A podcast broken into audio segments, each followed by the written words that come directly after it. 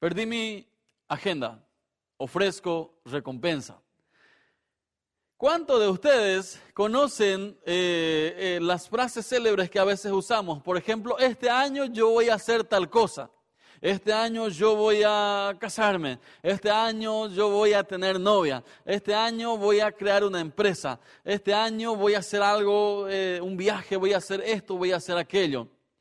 2020, yo creo que el, 1, eh, 31 de diciembre, toda esa gente que estaba diciendo así, 2020 ahí en la esquina, se estaba matando a, carcajadas de, de, de todos nosotros por los planes que teníamos este año. Porque de alguna forma 2020 vino a desmembrar todas las agendas habido y por haber. Es más, algunos no solamente cambiaron su agenda, sino que muchos lo perdieron. Muchos ya ni saben a esta altura del año, dice, ya ni quiero lo planear porque uno no sabe qué es lo que se viene después. Ahora, ¿qué hacemos nosotros? Esta noche dije, bueno, yo voy a ofrecer recompensa a aquel que encuentre mi agenda eh, del 2020. Eh, una buena recompensa. Y una de las recompensas, una de las bendiciones, lo podemos encontrar en la palabra y esto es donde queremos ir esta noche a ver qué nos dice el Señor acerca de nuestras agendas en plena cuarentena, la agenda de muchos ha sido cambiado y cambiado drásticamente. Pero muchos eh, han hasta perdido la fuerza porque simplemente no pudieron cumplir todas las metas, todos los planes, todos los sueños que tenían este año. Una cosa es que le afecte a uno, le sacuda a uno, pero otra cosa es que uno empieza a perder inclusive la fe. Y muchos están en esa línea de la batalla. Gildor dijo al comenzar, muchos andan cansados, muchos andan nerviosos, otros ni siquiera puedes hablarle porque está muy nervioso, eh, explota por cualquier cosa y tiene mucho que ver con la presión que hoy en día la vida nos ha colocado encima eh, por todos los cambios que se vienen y porque simplemente muchos perdieron su agenda. Ahora, ¿cómo nos puede ayudar la palabra de Dios para volver a encontrar el norte el día de hoy? Así que les invito a que abran su Biblia conmigo en el Salmo 37. Vamos a empezar con este texto, después vamos a leer otros más, pero arrancamos con el Salmos 37. El salmista es un especialista de cambios, un especialista en ver cómo otros van cambiando, cómo otros van sacudiendo su agenda. Entonces queremos leer el Salmo 37, eh, perdón. Dice, no te impacientes a causa de los malignos ni tengas envidia de los malhechores, porque como la hierba serán pronto cortados y serán como la hierba verde se secarán. Confía en el Señor y haz el bien. Habitarás en la tierra y te apacentarás de la verdad. Deleítate a sí mismo en Jehová y Él te concederá las peticiones de tu corazón. Encomienda a Jehová tu camino, confía en Él y Él hará. Exhibirá tu justicia como la luz y tu derecho como el mediodía. Guarda silencio ante Jehová y espera en él. No te alteres con motivo del que prospera en su camino por el hombre que hace lo malo. El salmista está narrando una historia acerca de lo que hoy en día, si ustedes abren hoy, el diario, por ejemplo, la tapa que van a ver eh, es impresionante. Eh, si arrancaste tu día con el pie derecho y después empezás a leer eh, algunos diarios nacionales, eh, enseguida te vas a dar cuenta que el pie izquierdo empieza a ganar eh, mucho más velocidad. ¿Por qué? Porque así como narra aquí el salmista, el salmista estuvo observando a la gente malvada, por llamarlo así, cómo ellos prosperaban igual, cómo les iba bien. Y muchas veces nosotros decimos, bueno, ¿cómo este va a prosperar? O en algún momento va a caer, en algún momento algo le va a pasar, pero no sucede. Entonces el salmista empezó a ponerse nervioso empezó a alterarse porque ¿cómo que le va bien a estos y no hacen el bien? Y yo que estoy intentando pelear la buena batalla, me es tan difícil la vida. Así que de alguna forma alguien sacudió su agenda, porque a veces pensamos que como seguidores de Cristo no vamos a tener problemas.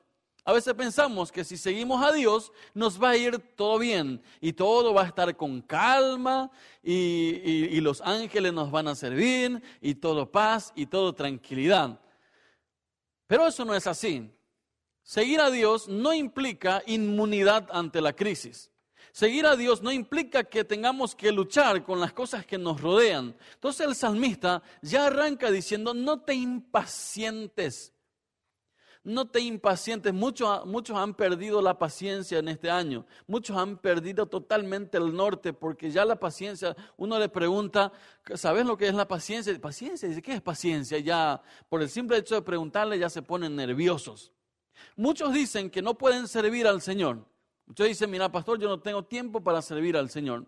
Otros buscan la forma para hacer algo con tal de no eh, servir al Señor ahí en donde está. Y no estamos hablando solamente de la iglesia, porque en el lugar en donde el Señor nos puso, ahí podemos servir a Dios.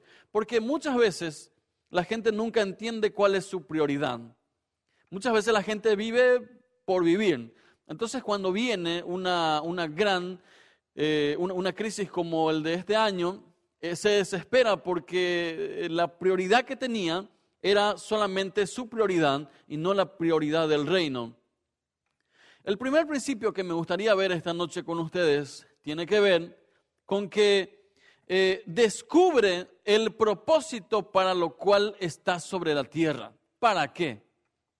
Dice el salmista, no te impaciente a causa de los malignos, ni tengas envidia de los malhechores, porque como la hierba serán pronto cortados y etc. Ahora bien, dice, confía en Jehová y haz el bien.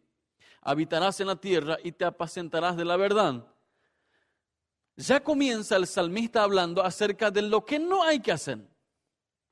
Dice, no te impacientes, no te pongas nervioso por aquello que les va bien, incluyendo a los malos. Dice, no te impacientes por los otros. Entonces, eh, eh, mirando esto, yo les invito a mirar un rato nuestros corazones. No pensemos en Juan, no pensemos en Julio, no pensemos en, en Hildor, no pensemos en, en otros, sino vamos a mirar nosotros nuestros corazones. Dice, no te impacientes. Y si no me voy a impacientar, si no voy a ponerme nervioso por las cosas que pasan, entonces, ¿qué voy a hacer? Dice, confía en Jehová y haz el bien. Confía en Jehová y haz el bien. Ahora bien, ¿qué, ¿cómo hacemos el bien? ¿Cómo nosotros hacemos el bien en el día a día? Porque a veces escuchamos, vos tenés que hacer el bien. Sí, pero ¿qué es hacer el bien? Y mucha gente no entiende el propósito para lo cual fue enviado sobre la tierra. Muchos viven solamente para gastar eh, oxígeno a dióxido de carbono. O sea, se pasan el día solamente respirando, nada más que eso. Y están esperando fin de mes para cobrar algo, por, para hacer algo, pero su, rutina eh, es un vaivén que cualquier cosa que se entrometa eh, para cambiar la agenda ya le pone nervioso. Descubre el propósito para lo cual estás sobre la tierra. Muchos quieren caminar con un paso con el Señor y otro paso caminar en las, eh, en las tentaciones o caminar a medias con el Señor. ¿Por qué? Eh, nos dice Mateo, no se puede servir a dos señores, o amar al uno y dejar al otro, porque dice, nadie puede servir a dos señores. Tiene que elegir a quién le voy a servir. Mi propósito yo entiendo cuando yo sé quién me envió para hacer lo que tengo que hacer. Si uno está sirviendo en algo, entonces, si yo no sé a quién le estoy sirviendo con lo que estoy haciendo, no puedo entender mi propósito. ¿Cuál es tu propósito? Si hoy tuvieras que poner en tres palabras cuál es tu propósito sobre la tierra, ¿qué me dirías? Aquellos que nos observan en su casa. Si hoy yo te pidiese a vos, ahí en tu lugar, escribir en una hoja blanca tu propósito en tres, cinco, diez palabras, ¿cuál sería? ¿O estarías pensando, ¿para qué vine? ¿Para qué vine? Y las neuronas empiezan a volar y tratamos de buscar a veces, ¿para qué estoy aquí? Pero en serio, ¿para qué estoy más o menos? Entonces, cuando no lo entendemos, eh, que no podemos servir, no podemos andar eh, a medias con las cosas que hacemos. Cuando entendemos el propósito, empezamos a servir al Señor. Dice, nadie puede servir a dos señores, pero mire bien esta palabra, porque dicen, no se puede servir a dos señores tampoco a dos señoras. O sea, es el Señor y la señora, dos autoridades que tenemos en el día a día. Dice, descubre el propósito. ¿Cuál es tu propósito? Está diciendo el salmista, el malo sabe que su camino está torcido, que mucho de lo que está haciendo está mal, pero no puede cambiar, sigue en su mismo camino porque no sabe el propósito para lo cual está viviendo sobre la tierra. Hay una puja por ganar tu corazón. Todos los días, al levantarte, lo primero, cuando te despiertas, a ver, para los millennials y para la generación A hasta la Z, para todos aquellos que tienen teléfono, ¿qué es lo primero que haces cuando te despertás? Agarrar tu celular, a ver si alguien te escribió. Eh, en, 1960 creo que lo primero que, no sé, que, hacían era levantarse e ir a asearse. Hoy en día lo primero que uno hace es mirar el teléfono a ver si alguien escribió, a ver si alguien llamó, a ver si alguien, no sé, algo por el estilo. Y los que están presentes no me pongan esa cara de no sé de qué me estás hablando, porque mira, e, esa es la realidad, ¿sí? Muchos revisan su celular con la emoción de que alguien va a escribir algo. Y no es así, o sea, un día normal, ¿quién te va a escribir? ¿El cobrador? ¿Quién más? Un saludo ahí a las 6 de la mañana al cobrador, hoy paso por tu casa o algo, ¿verdad? Descubre el propósito para lo cual estás sobre la tierra. Dice, confía en el Señor y haz el bien. Siguiendo dice en el 4, el Señor te da gozo, disfrútalo y Él te dará lo que más deseas. Mucha gente persigue su propósito queriendo ganar algo para sentir el gozo. Entonces, muchos no entienden que en realidad mi propósito se cumple cuando yo hago lo que me enviaron a hacer, no lo que yo quiero hacer solamente. Entonces, muchas veces se piensa que, bueno, si yo gano mucho, ese es mi propósito. Podemos ganar mucho, no hay ningún problema. No se trata aquí de solamente ganar o no ganar, sino cuál es mi propósito. Si mi propósito es ser un empresario, tengo que marcar presencia, tengo que marcar la diferencia como empresario en mi empresa, con mis empleados, eh, con, con quienes estoy tratando. Si me toca trabajar en una empresa, tengo que marcar la diferencia. Dice, el Señor te da el gozo. Disfrútalo. Este versículo se usa mucho. Deleítate a sí mismo en el Señor y Él te concederá las peticiones de tu corazón.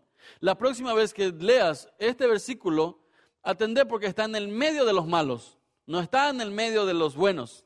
El versículo está nombrado en medio de los malos, o sea, están narrando qué es lo que hacen los malos y en el medio dice el salmista, ahí donde los otros estén haciendo la maldad, vos podés marcar el bien haciendo, deleitándote, gozándote en el Señor y mientras Él te concede las peticiones de tu corazón.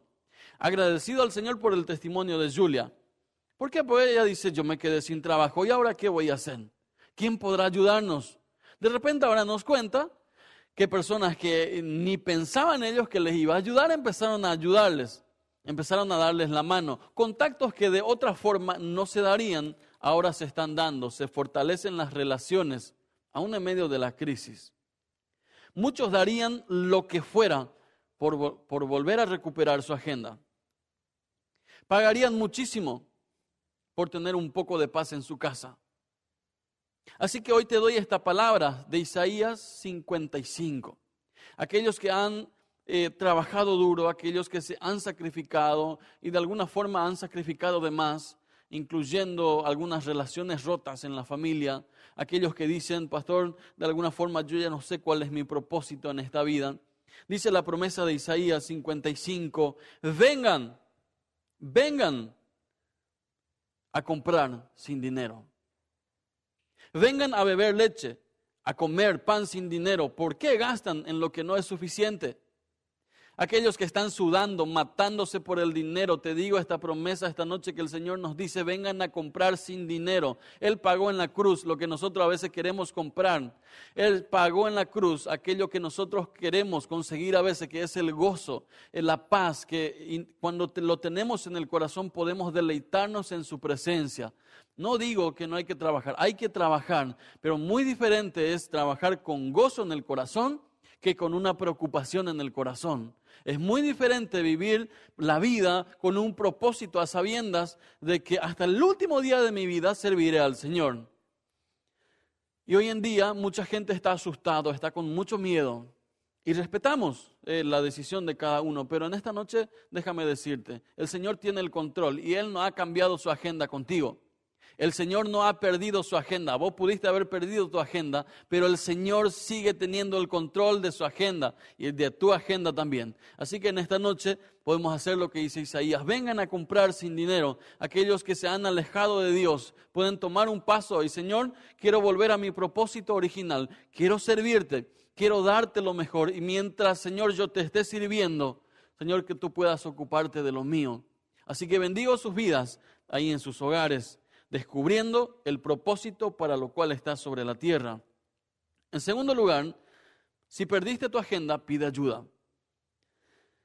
Dice, eh, muchos persiguen cosas, eh, se van, hacen algo, eh, inventan algo, siempre están inventando cosas y de repente cuando se le cambia su agenda ya no sabe qué hacer.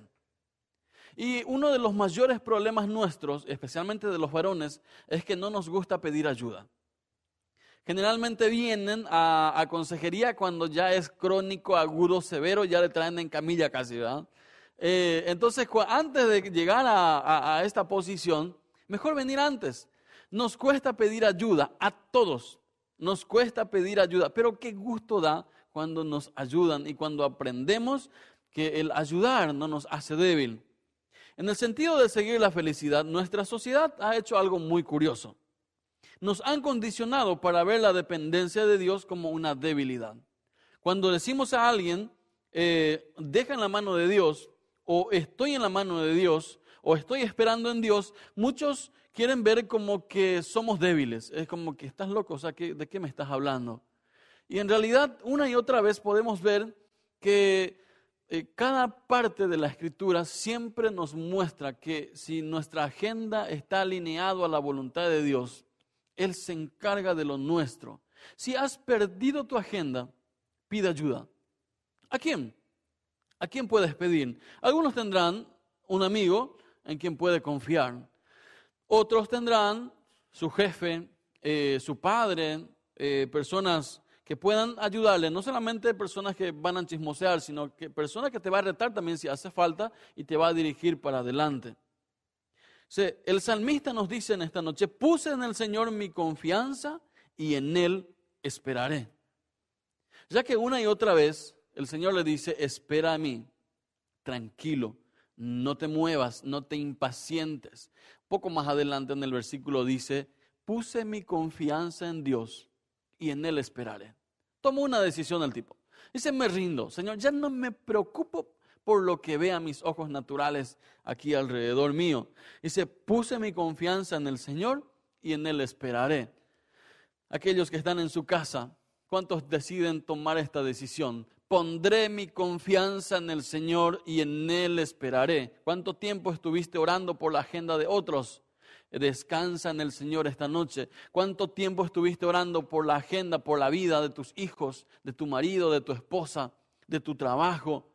En esta noche toma la decisión que tomó el salmista, puse mi confianza en el Señor y en Él esperaré.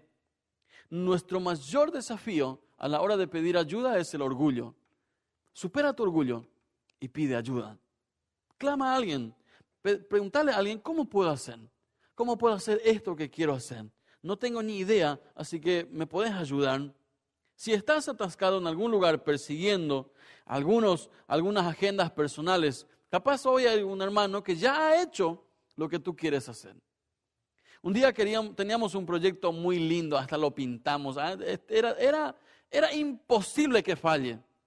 Entonces, antes de dar el paso, dijimos con mi esposa, bueno, vamos a preguntarle a, uno que sabe de este tema, eh, uno, que, uno que tuvo eh, grandes luchas para crear lo que hoy en día eh, está administrando, y se va a preguntarle, Así que me acerco y le pregunto, mira, tengo este plan, le pinté, le subrayé, tamaño 74, negrita, pero así le presenté para que me diga que sí, que lindo. Me mira y fríamente me dice, no va a funcionar, así que cambia de proyecto porque esto no va a funcionar. Y es ese momento en donde le dices, gracias, ¿ah? gracias. ¿ah? Y sales de ahí con un Señor, ah, tú sabes cuánto he, sudado por, por, planear esto. Pero antes de eso yo había dicho, Señor, lo que me diga esta persona, yo voy a tomar de tu parte. Y yo voy a hacer, aunque no me guste, ya me fui con esta convicción. Entonces cuando me dijo, mira, esto no va a funcionar. Viene con el dolor en el alma. Así como eh, el domingo pasado los olimpistas estaban en el corazón, en, el piso, eh, así vine de, ese lugar, con el dolor en el corazón. pero hoy en día dijimos, menos mal que no dimos ese paso en ese tiempo. Menos mal por la gracia del Señor, porque así podemos estar enfocados en su obra. Si perdiste tu agenda, pide ayuda. Tercer principio, si tienes tu agenda, ayuda a otros. Si el Señor es especialista en ayudar a la gente, nosotros tenemos que ser también imitadores de Él en lo que hacemos. Dice el apóstol Pablo, sed pues imitadores de mí, como yo soy de Cristo. Eh, si en la medida que vas saliendo de los apuros, vas ayudando a otros. Este es el secreto. ¿Tienes comida? Comparte con otros. ¿Tienes vivienda? Bueno, alguien lo va a necesitar. No hace falta que viva contigo, ¿sí? Eh, pero siempre hay alguien que necesita. Tienes trabajo, tienes ingreso, siempre hay algo que podemos hacer por otros. Siempre nuestra agenda eh, de, imitar a Cristo en lo que hacemos nos trae de vuelta la confirmación del propósito, que si ayudamos a otros, estamos viviendo según el plan que Él nos entregó. Eh, en la medida que ayudamos, Julia nos dijo, tengo salud, tenemos salud, qué agradecidos. En esta noche, eh, nuestras oraciones, por, eh, por, ejemplo, a favor del papá de, la profe Norma, que está en IPS, está internado, está delicado, así que nuestras oraciones por, eh, por su papá, por la familia también, para que el Señor les renueve, les sane, les levante y sobre todo para, para que les sorprendan esta noche. nos ponemos en los zapatos de ellos y, oramos por, por cada uno de estas personas. ¿Tienes salud? Agradece por lo, por lo que tenés, porque muchos lo están necesitando. ¿Estás inmune? Agradece, porque hay muchos que están deseando tener lo que vos tenés esta noche. Puede ser que tu agenda se haya cambiado, o en muchos casos hasta se haya perdido. Pero vuelvo a destacar, Dios no ha cambiado su agenda, Dios no ha perdido su agenda y esta promesa es para ti esta noche. Tú que estás desesperado del 2020 y ya no sabes qué hacer. Hay alguien que sí sabe lo que está ocurriendo. Algunos se preocupan de la bestia, del anticristo, del que viene, de lo que no viene. Yo digo, si estás con Cristo, venga el que venga, le vamos a decir, tu abuela, yo estoy con Cristo, me está esperando y voy a servir a Él hasta lo último de mi vida. Así que el resto ¿Para qué me voy a preocupar lo que no puedo solucionar? Me voy a ocupar de lo que Él me dio. Él me dio un propósito. Y esta promesa es para ti esta noche. Él nos dio una promesa, una promesa muy especial. Él nos dijo, ustedes serán mis testigos. Ustedes, cada uno de nosotros, vamos a ser testigos de Cristo. El testigo es aquel que testifica, el que habla, el que muestra, el que hace lo que Él hizo. Y si yo soy un testigo, mi propósito es ser un testigo, en mi agenda tiene que decir ser testigo de Cristo todos los días de mi vida, como en mi matrimonio, con mis hijos, con mis finanzas, con mi trabajo, ser un testigo. Así como Él hizo, yo tengo que volver a hacer. Mi agenda tiene que estar alineado a esto. No puedo servir a dos señores, pero sí puedo servir a uno. Y hoy decido servir a, a Cristo. ¿Qué decides tú ahí en tu casa? La segunda promesa es que si nosotros nos ocupamos de su reino, Él se ocuparía de nuestras necesidades. Y esto no ha cambiado. No te preocupes. Oramos por caminos abiertos para tu vida. Esta promesa también nos dice que iríamos a predicar en su nombre. Pero no solamente nosotros predicaríamos, no solamente hablaríamos en nombre de Cristo, sino la promesa eh, es tan, tan grande, eh, nuestra agenda está tan lleno que dice, donde ustedes prediquen, no solamente vamos a hacer lo que Él hizo, sino que haríamos cosas más grandes inclusive. Oraríamos por enfermos. ¿Qué sucedería? Se sanarían. Eh, liberaríamos eh, a, los, a los oprimidos. Ayudaríamos a los que están necesitados. O sea, haríamos cosas mucho más grandes. Tu agenda, si está en blanco, anota, voy a ser un testigo de Cristo. En mi cuadra no hace falta que te vayas lejos. En tu cuadra ahí en donde estás viviendo, ahí con tus amigos, para que en esta noche el Señor pueda manifestarse en tu vida con, una, con un tiempo increíble de convicción de que si tu agenda está en sus manos, todo está bien.